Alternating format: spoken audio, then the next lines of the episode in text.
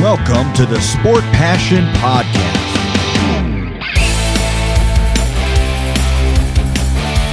And here is your host, Lars Marendorf. Einen wunderschönen guten Tag und herzlich willkommen zum Sport Passion Podcast.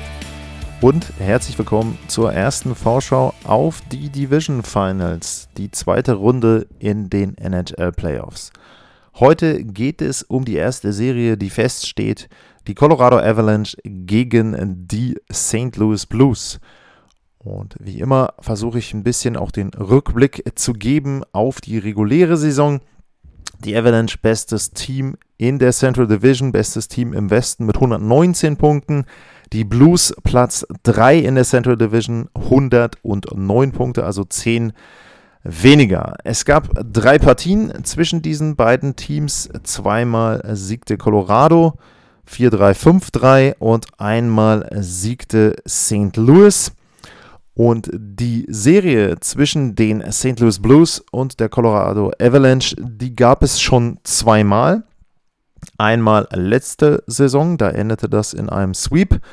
Und 2001 auf dem Weg zum zweiten Stanley Cup gewann Colorado auch gegen St. Louis, damals im Western Conference Final mit 4 zu 1. Das heißt also, beide Serien bisher gingen an Colorado. Wenn man sich die Statistiken anguckt aus der regulären Saison, dann sind die sehr, sehr ähnlich. Colorado 308 Tore, St. Louis 309 Tore geschossen, 232 Gegentore, Colorado 239, St. Louis.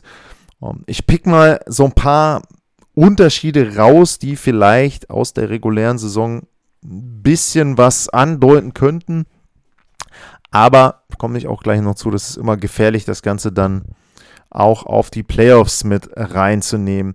Um, ähm, ein Unterschied ist sicherlich, dass das Powerplay von St. Louis in der regulären Saison nochmal ein Stück besser war als das der Avalanche. Platz 2 hatte St. Louis mit 27%, Colorado Platz 7 mit 24%, ist auch okay. Größter Unterschied, wenn man die Kategorien nimmt, ist bei den Special Teams. Das Unterzahlspiel, da ist St. Louis auf Platz 5 gewesen, 84,1% und Colorado nur auf 15 mit knapp unter 80 Prozent.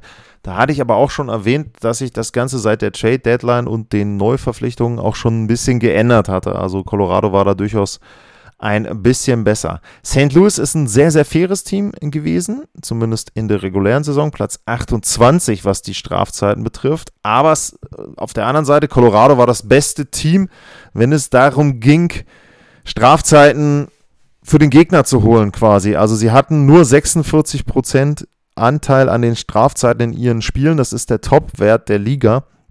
Das heißt also, der Gegner saß im Zweifel immer häufiger auf der Strafbank. Was ein deutlicher Unterschied ist, ist die Anzahl der Torschüsse. Da war Colorado vorne mit dabei auf Platz 4 mit 35.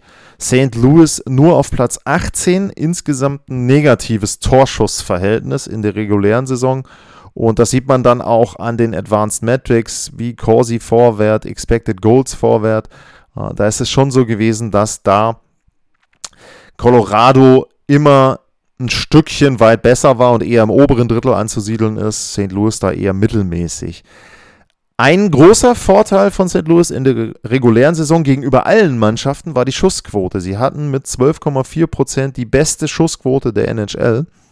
Und da war Colorado nur auf Platz 7. Aber das war die reguläre Saison. Und was ich natürlich sagen muss, es ist immer schwer, Daten aus der regulären Saison in die Playoffs rüberzuziehen. Es ist aber auch schwer, Daten aus den Playoffs miteinander zu vergleichen. Warum ist das so? Wenn man sich jetzt mal anguckt, die beiden Mannschaften, Colorado mit einem Sweep in Runde 1 gegen die Nashville Predators und die St. Louis Blues mit sechs Spielen gegen die Minnesota Wild. Dann ist natürlich da zum einen erstmal die unterschiedliche Anzahl an Spielen zu sehen. Das heißt also, wenn man jetzt irgendwelche Gesamtwerte anguckt, Punkte für die Spieler und so weiter, muss man immer einschränken, naja, die einen hatten eben zwei Spiele mehr, die anderen zwei Spiele weniger.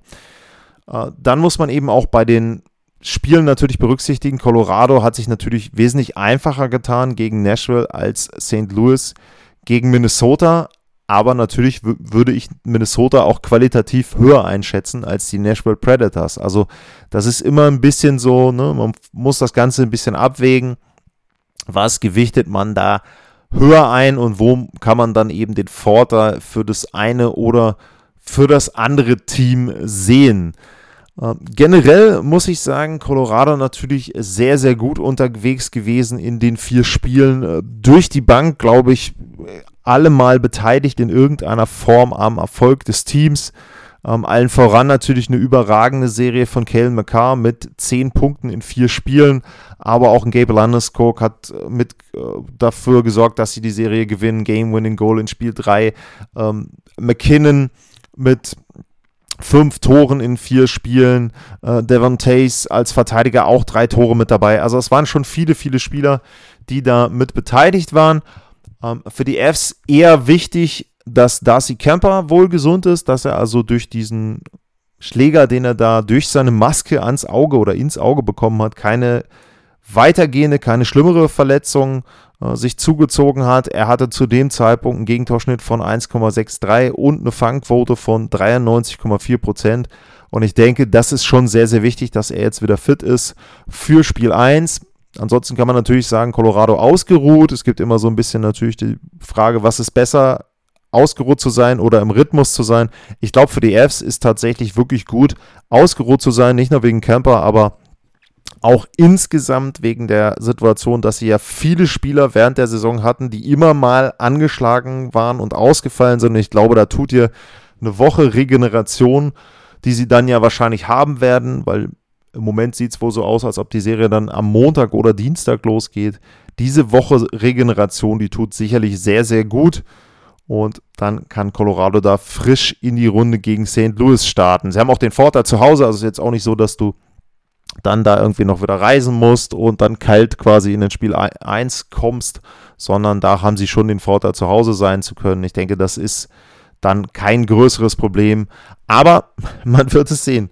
Ähm, Im letzten Jahr war es so, dass sie in Spiel 1 Vegas mit 7-1 aus der Halle geschossen haben, nachdem sie äh, St. Louis gesweept haben. Also ja, ähm, das wäre sicherlich aus Sicht der Avalanche ein idealer Start in die Serie. Bei St. Louis muss man sagen, dass sich in der Serie die Torwart-Thematik wieder herauskristallisiert hat, in der Serie gegen die Wild. Und dass es da jetzt so ist, dass wir da eben diese Situation haben, die ich schon ein paar Mal angedeutet habe, auch bei anderen Teams, dass es so eine 1A, 1B-Lösung gibt und äh, Wille Husso, der hat die ersten drei Spiele gespielt, hat drei Tore im Schnitt gehabt, hat einen Shutout gehabt, aber eben ähm, drei Tore pro Partie, die er dann letzten Endes zugelassen hat. Also das ist natürlich auch kein überragender Wert. Und dann nach Spiel 3, nachdem es 1 zu 2 stand, da kam dann Jordan Binnington äh, wieder ins Tor und der hatte sehr, sehr gute Statistiken. Fangquote 94% 1,67 der Gegentorschnitt. Und ich habe das angedeutet in der Folge auch über die Serie so ein bisschen, dass das auch notwendig war, denn auf die eine oder andere Weise waren Nick Leddy, Torrey Krug, Marco Scandella und Robert Bertuzzo nicht dabei, weil die eben verletzt waren. Und äh, es ist natürlich so, dass das Ganze dann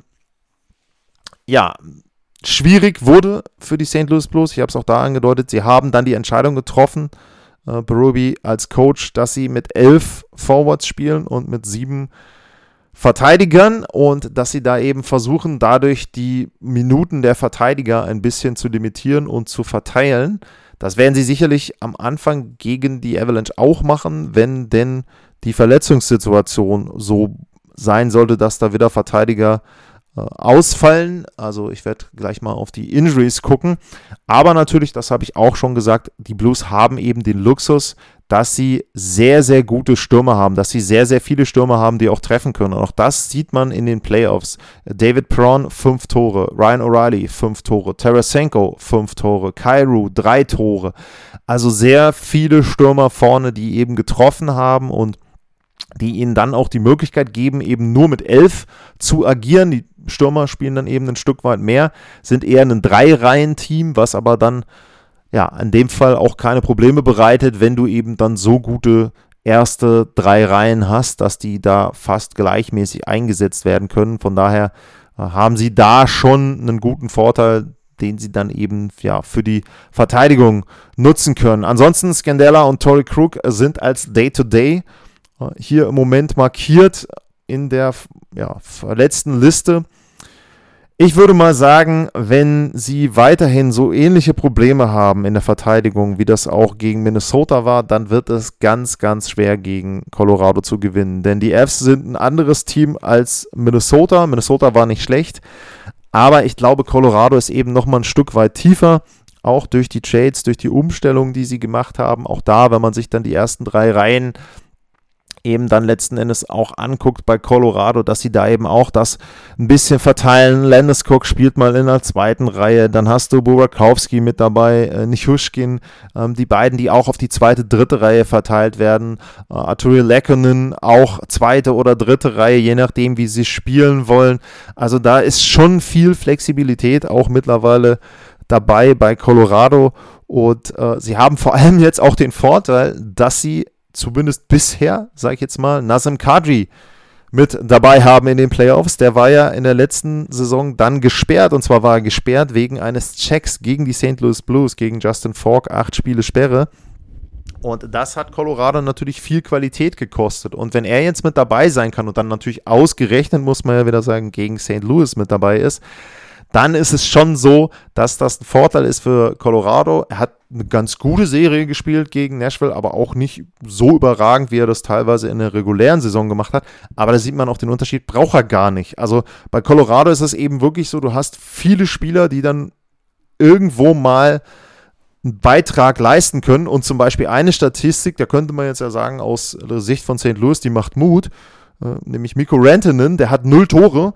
Auf der anderen Seite würde ich mir persönlich eher Sorgen machen, denn wenn Rantanen null Tore hat, dann deutet das darauf hin, dass er demnächst treffen wird, denn dass er sich zwei Serien ohne Tor äh, ja, leistet, das wird eher nicht der Fall sein. Er hat 36 Tore gemacht in der regulären Saison und wenn der dann auch mal heiß läuft und seine Tore mit beiträgt, ja, es wird schon sehr, sehr schwer werden, für St. Louis. Auf der anderen Seite muss man eben auch sagen, im letzten Jahr beim Sweep, ähm, Perron hat gefehlt, Falk hat dann nachher mit der Kopfverletzung durch den Check von Kadri gefehlt. Sie haben zum Beispiel mit Brandon Zart auch jemand, der natürlich auch in Colorado gespielt hat, also der die Mannschaft auch zumindest so ein bisschen kennt, der auch ein bisschen weiß, wie der Coach tickt, was ja auch immer ganz wichtig ist, wenn man so weiß auf der Gegenseite, okay, das könnte jetzt die Strategie sein. Er ist eben jemand, der aus seiner Chicago-Zeit auch natürlich sehr, sehr viel Erfahrung mitbringt, was eben dann auch den Gewinn eines Stanley Cups betrifft. Also das sicherlich auch ein Vorteil und da natürlich insgesamt zu sagen, St. Louis ist eben ein Team, das 2019 den Stanley Cup gewonnen hat. Viele davon sind noch mit dabei. Bünnington hat den Stanley Cup gewonnen. Der ist jetzt sehr gut unterwegs im Moment. Und da muss man einfach schauen, ja, was kann er davon jetzt mitnehmen in die nächste Runde? Ich bin mir sehr, sehr sicher, dass Colorado speziell zu Beginn von Spiel 1 ihn testen wird. Und da wird es dann darauf ankommen, dass er dann seine Leistung zeigt, dass sie da dem Druck, den Colorado sicherlich aufbauen wird, dann auch widerstehen können und dass sie dann am letzten Endes da ja versuchen werden, eben dann mit einem Split, denke ich mal, aus Colorado rauszukommen, um dann in St. Louis auch zumindest ein Spiel zu gewinnen. Interessant eben, sie haben gegen Minnesota zwei Siege auswärts geholt, also auch das ja ein ganz gutes Heimteam gewesen, die Wild. Zeigt eben, dass St. Louis in der Lage ist, auch auswärts zu gewinnen. Insgesamt aber glaube ich schon, dass der Heimvorteil auch natürlich Colorado in die Karten spielen wird. Was tippe ich? Ja, letzten Endes muss ich eigentlich auf Colorado setzen. Ich habe ja Colorado auch als meinen Stanley Cup Champion getippt. Es wird sicherlich keine einfache Serie werden, das glaube ich nicht. Es wird auch dann irgendwann die Psychologie mit reinkommen, je nachdem wie der Verlauf ist für Colorado, dass du in den letzten Jahren eben immer in der zweiten Runde gescheitert bist. Auch in dieser Spielzeit sind sie klarer Favorit, also deutlich favorisiert gegen St. Louis. Ähm, St. Louis ist sicherlich besser, als sie das letztes Jahr waren. Ich würde aber auch nicht sagen, dass Colorado viel schlechter ist.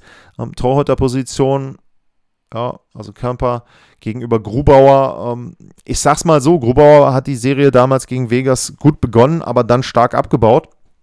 Und wenn Körper, Darcy Körper halbwegs vernünftig spielt und ihnen keine Spiele verliert, ich glaube, dann gewinnt Colorado diese Serie. Ich schätze mal sechs Spiele, könnte mir aber auch alle Varianten von, ich sag mal, fünf bis sieben vorstellen. Ein Sweep wird es sicherlich nicht werden. Ich glaube, dafür ist eben St. Louis auch gut genug. Würde ich mir auch nicht unbedingt wünschen. Also ähm, ich finde es schon immer gut, wenn die Serien dann auch entsprechend ja, gleichwertig sind und konkurrenzfähig äh, betrieben werden, also dass beide Mannschaften da durchaus dran teilnehmen. Gegen Nashville war das bei Colorado eher so, sag ich mal, Aufwärmübung. Da hatte man immer das Gefühl, die können nochmal einen Gang zulegen. Das wiederum müssen sie schaffen, dass sie einen Gang zulegen, wenn es denn notwendig ist, dass sie sich nicht einlullen lassen, dass sie auch an gewissen Punkten nicht in Rückstand geraten, dass sie nicht Führungen herschenken, dass sie keine dummen Aktionen haben, in Klammern Kadri.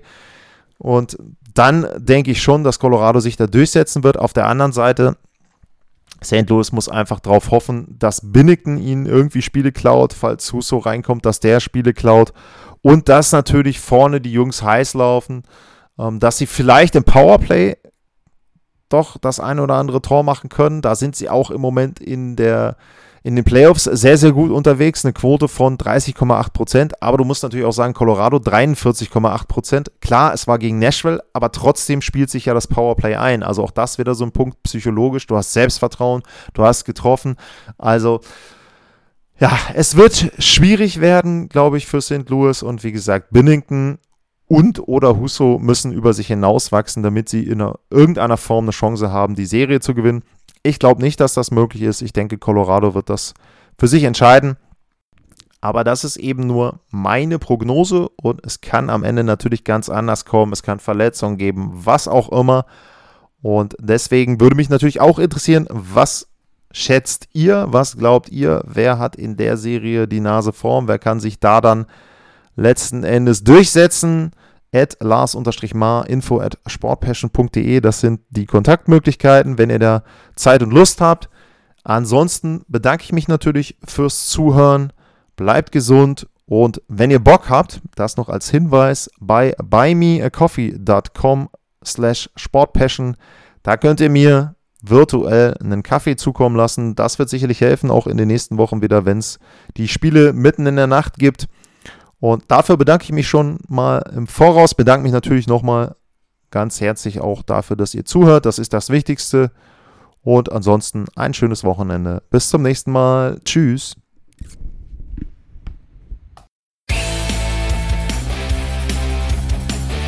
Sportliche Grüße. Das war's, euer Lars.